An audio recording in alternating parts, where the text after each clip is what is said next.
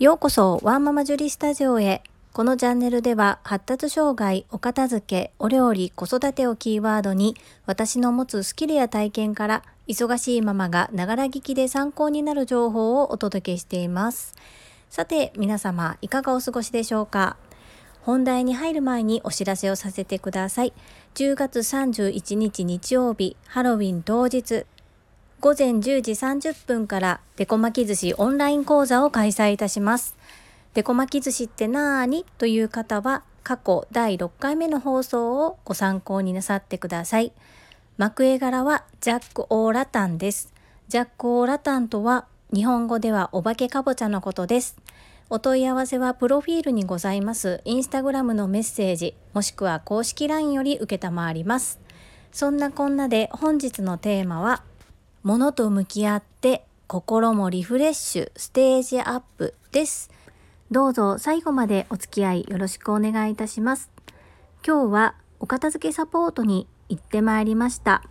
従業員15名様程度のオフィスです。昨日の放送でお話しさせていただいたんですが同じマンションの同じフロアに社長さんのご自宅と社長さんが所有するオフィスがあります。このことによるメリットとデメリットどちらもございましてそのデメリットのうちの一つがご自宅の方で入りきらない私物がオフィスに流れ込んでしまうということです。社長さんの私物ですので従業員の皆様と一緒に整理することもできず社長さんと私の1対1で物と向き合う時間を作ってまいりました。今日は本来来客用の部屋として使用したいお部屋のクローゼットの中を全部出しましているいらないを一緒に分ける作業を実施してきました。最初はそこにあるものでお子様のものは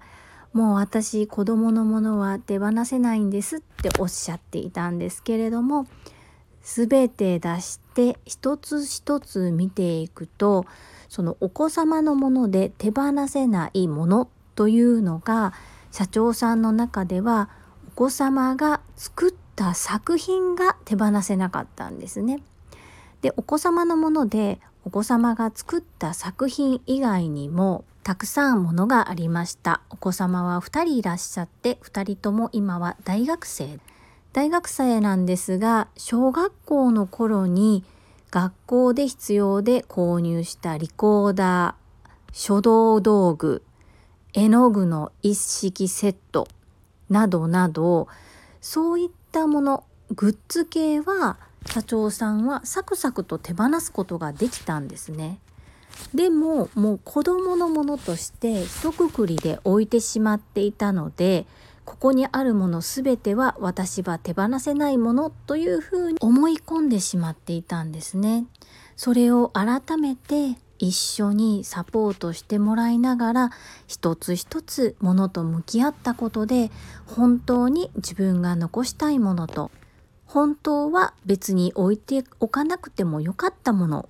を知ることができて分けることができてさらに手放すことができたんですそうやってクローゼットの中のものを一つ一つ見ていくことで結果的にはゴミ袋6個分のものを手放されました。そして来客用のためにしたいお部屋に圧迫された私物が全てそのクローゼットの中に収納されましたのでそのお部屋を圧迫していた部分っていうのが全くいらなくなった。要するに空間ができたんですその空間の大きさは縦横2メートル近くそして奥行きが50センチぐらいのスペースです普通のマンションのだいたい1部屋が6畳程度なんですね。その6畳程度の中でそれだけのスペースを私物で占めてしまっていた。しかもそこを来客用のお部屋にしている。それらがなくなったことで圧迫感が取り除かれ、すっきりしたスペースができました。物と向き合って整理をしていくという作業はとても根気がいりますし本当に疲れる作業です一人でやるとなかなかできないことも私たち整理収納アドバイザーのサポートをもとに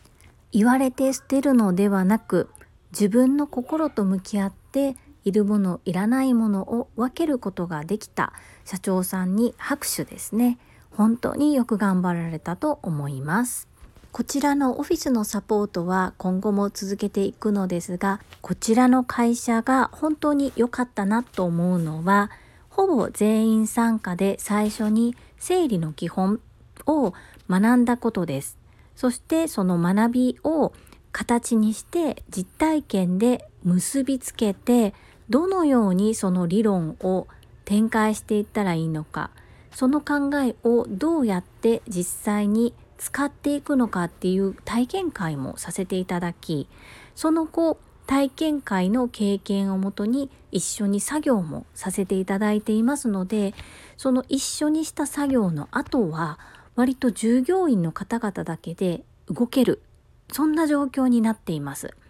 人数が多いですし最初の基礎知識を共有していることそして次に何をすればいいかっていうところの指示はこちらで遠隔でさせていただいていますので電話やメールのサポートもしつつ実際に現場に入るのは本当にいてもらわないと困る時だけっていうような進め方ができています。さらに年末年始あたりになると業務が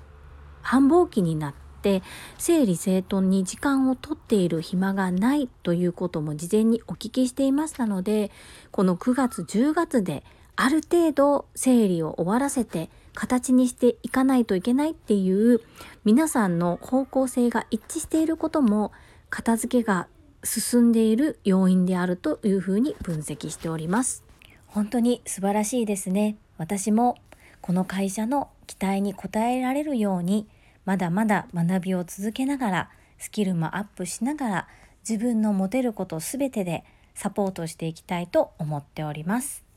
いかがだったでしょうか？本日も最後までお聴きくださりありがとうございました。ママの笑顔サポーター、ジュリでした。